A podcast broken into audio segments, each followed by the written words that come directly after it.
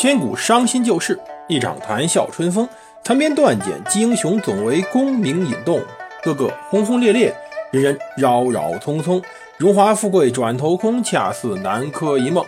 欢迎大家收听蒙头读书。大家好，我是胡蒙，这里是《刘娥传》。今天我们来讲一下一个人，这个人就是寇准，寇来公。我们先说首诗吧，寇准写的。这首诗诗名叫做《咏华山》。只有天在上，更无山与齐。举头红日近，回首白云低。就这么简单。大家可能觉得这首诗写的一般呢，但是如果我告诉你这是寇准八岁时候登华山写的呢，一个八岁小孩写出这么首诗，怎么样？但是大家再仔细想想这首诗。只有天在上，更无山与齐。举头红日近，回首白云低。只有天在上啊！寇准这一辈子性格，其实这首诗就已经写出来了。除了老天或者皇帝以外，更无山与齐，没人能跟他争锋的。我们之前讲到了，在澶渊之盟中，真正出力的有三个人。除了皇帝以外，一个就是寇准。从开始亲征澶州，到后来逼着皇帝进澶州，再逼着皇帝去北城，再压着当时谈判曹利用，说他别过三十万，都是寇准的主意。而寇准在期间呢，与自己朋友谈笑风生，喝酒自如。当时皇帝看到寇准这样，便觉大为放心，说道：“真宰相。”宰相气度，就是山崩于前而面不改色，一点都不担心，心里有谱嘛。正是这种宰相气度，才能让整个全城的从官兵到皇帝放下心来，觉得我们一定能战胜辽朝人。当然，另外两个，一个是当时被发配到天雄军大名府守城的王钦若，另外一个便是秘密被。当时皇帝派回东京城去留守的王旦，一个通过战争来稳定了前线，一个通过稳定后方来安抚人心，都是一样的，都很有功。但是哪个功劳能跟寇准比呀？所以寇准实际上呢，真正达到人生巅峰的在这时候，真的是人生巅峰。具体表现在什么地方呢？就是每次皇帝对他非常尊重，仅次于之前对于他的师傅李沆。而寇准与李沆呢，又是同科考中进士的。在之前太平兴国五年的那场科举考试中，这场考试在宋朝历史上有个专门的称呼，叫做“龙虎榜”。为什么叫这么猛的名字呢？因为这一次考试非常猛，出了四位宰相。李沆、向敏中、寇准以及王旦，而寇准呢，更是以十九岁的年龄考中了进士。大家可能现在对于进士没有什么感觉，我要给大家形容一下啊：现在全国所有省份的高考状元加一块人数，都恐怕跟当年进士一科录取人数一样，而且你还要考虑到当时进士每三年考一次。人数稀少，能力之强，考中之难，就跟现在你要在你们省考个高考状元差不多了，非常之难。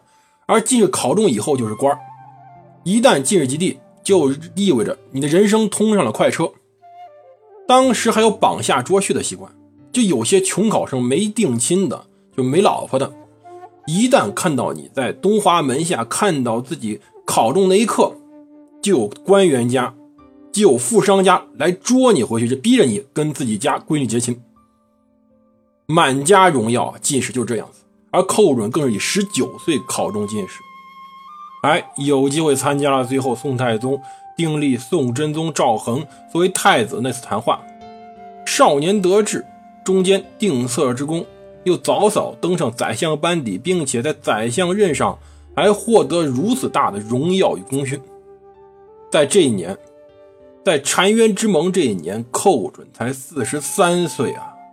对于一个政治家来说，四十三岁是个非常年轻的年纪，或者说，寇准再干十五年一点问题都没有，他要活得长，干三十年都有可能。这就是他的年纪的优势。可是呢，为什么我们老称他做寇来公呢？当然，称他做寇来公，这要感谢我们的女主角刘娥，因为我们在后面会讲到他与寇准发生的那一次最为大的冲突。因为他的嗜好太差了。他的嗜好嗜好是什么呢？寇准的嗜好叫忠敏。大家去查查吧，“忠敏”这两个字是什么意思？但他为什么要这么惨呢？没办法，性格决定命运。这句话放在寇准身上太准确了。历史书中有记载啊，说皇帝赵恒早都想让寇准作为宰相了，但是呢。却担心他过于刚直，难以独任宰相，所以呢，在景德元年，他让毕世安作为参知政事。第二个月，命他与毕世安同中书门下平章事。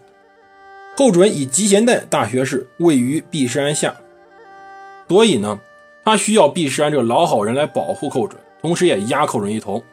而随后便发生了我们前期讲了六期的澶渊之盟，寇准一下到了威望景点。到了威望顶点的寇准太膨胀了，他膨胀到什么程度呢？当时宋真宗赵恒是非常尊重他的，甚至他每次离朝之时，宋真宗赵恒都以目送的方式送他离开，尊敬啊。可同时呢，寇准有一臭毛病，叫做什么？叫做用人为亲。历史记载说他用人不以次，同列颇不悦。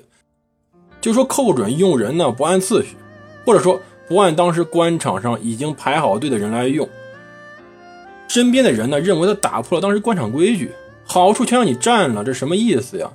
有一天呢又要拜官了，当时有小吏呢进了一本铺子，叫做吏铺，给寇准看。这吏铺是什么呢？就是说我们这个时候应该拜谁为官，是有排好队的。但寇准不看，寇准说。宰相这官呢，就是用来进贤臣、退那些不贤的臣子的。如果用这吏铺上的名字呢，跟一个普通的小吏有什么区别呢？这得罪人得罪狠了，并不是没人给他下狠手，有人下，说他谋反呢，只是后来毕世安给摁下去了。可是他寇准太目中无人了，他除了认皇帝。同时呢，对于自己上司毕世安也保持一定尊敬以外，其他人全是打击对象。比如说那个奸臣，已经被认定奸臣的王钦若，经常受到他的打击报复。同时呢，比如说当时那个去谈判的曹利用，曹利用回来被封为枢密副使了，但是曹利用在他眼里看来，你还就是个小官一小吏而已。我不尊重你，你又能怎么样呢？所以，就是因为寇准这种态度，周围引起了一个整个反对寇准集团。你性格又不好，不团结人，同时还得罪其他人，同时呢，你用人就用你自己的人，用人为亲没什么问题，但是你这样故作太过分了。另外，寇准生活是十分奢靡的，有多奢靡？寇准家里有钱，到当了宰相更有钱。宋朝文臣都很有钱，过的呢也非常奢靡。但是像他这样的不是不多见，他经常把自己身边人全给拉来喝酒。当时政治堂的人以及当时那些知制告的那些翰林学士一起关自己家里喝酒，还不让走。他就这样说啊，寇准就坐在那里说：“都不准走啊，谁走谁是王八。”然后让自己下人把家里门给锁上，通宵达旦的喝呀。当时晚上喝酒点蜡烛，那蜡烛那种蜡泪滴到地上能滴一地。蜡烛是很贵的东西啊！我们以为今天蜡烛不贵，因为今天我们的蜡烛是通过化工原料去做的。当年蜡烛是纯天然的，通宵达旦喝酒，通宵达旦点蜡烛，蜡烛能铺一地，可见寇准生活有多么的奢靡。把柄太多了，所以在《宋史》最后一页对他评价有句话，叫做什么呢？叫做“所谓臣不密则失身”。岂不信哉？臣不密则失身，就说的是寇准。当然，这句话说的是后来他发生那件大事。今天我们讲不到，后面一定会讲。但是真正给寇准致命一击的都不是这些人，这些人都没用。当时要知道，宋真宗赵恒太信任寇准了，而信任基础便在于澶渊之盟，是宋真宗心里面的最大的一个骄傲。我终止了宋辽之间二十多年的战争，而且是以战止战，倍儿有面子。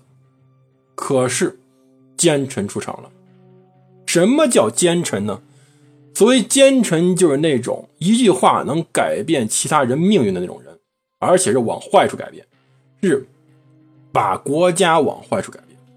这人就是之前的王钦若。王钦若说句实话，恨寇准恨很久了，而这个人又极其聪明，善于把握人心。他把握到了当时宋真宗信任寇准的这个准则，所以呢，他想把这个。寇准打下去，就必须彻底颠覆之前宋真宗心中对于澶渊之盟的评价。到当时景德二年，寇准被加为中书侍郎兼工部尚书，又加官了。说句实话，王钦若是非常嫉妒这件事情的，他也想当宰相，同时呢也恨寇准对自己就着另眼相看，恨透了。有一天呢，朝会以后，寇准先退。皇帝呢，目送之，尊重吧。王钦若就因为这个，向皇帝说道：“陛下敬重寇准，是不是因为他为社稷有功劳呢？”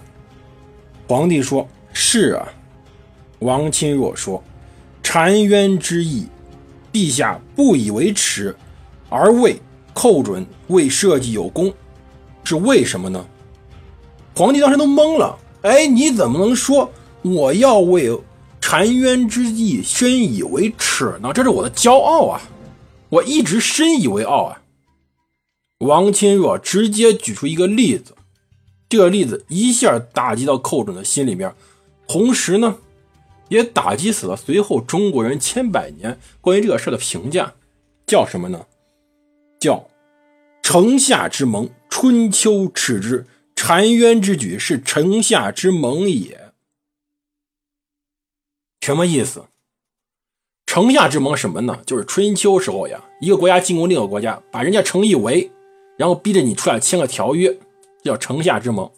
说句实话，是很丢人的事而澶渊之野也确实像啊，你看，当时宋真宗赵恒在城里，人家辽兵在城外，两边谈判完，怎么都看着像是辽军逼着当时宋真宗签的协议，是挺丢人一事说句实话，可是呢。这还没完呢，他王钦若又加了一句，说：“您看啊，寇准让您这个万乘之尊，做去做城下之盟这件事，实在太耻辱了。”皇帝这时候呢，已经感觉到不高兴了，非常惭愧。说句实话，宋真宗这个人确实心里的整个防线比较弱。比较脆弱，经常被人打击，这就是一次。王钦若又说：“陛下，您听过赌博吗？赌博者钱输光的时候呢，就想翻盘，他把自己所有钱全部扔上去，这种行为称之为孤注，孤注一掷嘛。陛下，寇准的孤注啊，就是陛下您，什么意思？”就是王钦若在说呀，寇准是拿陛下您作为一个孤注赌上去，赌输大不了大家一起玩完，赌赢了他就功成名就。这种行为是非常可怕，并且深以为耻的。最后呢，寇准得了最大的利益，而他宋真宗赵恒却丢人丢到姥姥家了，留了千古骂名，城下之盟的千古骂名。宋真宗心里彻底崩溃了。天哪，寇准是这种人呢，所以寇准的名声算坏了，也不在当时宋真宗心里面有什么位置了。到第二年便被罢官，随后呢送出去到地方上任官了，让王旦作为宰相。但这事儿完了吗？王钦若所谓奸臣，不是说他用这句话打击了当时的寇准。身在官场变着法打击政敌，这不是什么稀罕事在中国，是因为王钦若这一句话拉开了宋真宗在中国历史上浩浩荡荡的一次大的荒谬行动。什么行动呢？我们下次再讲。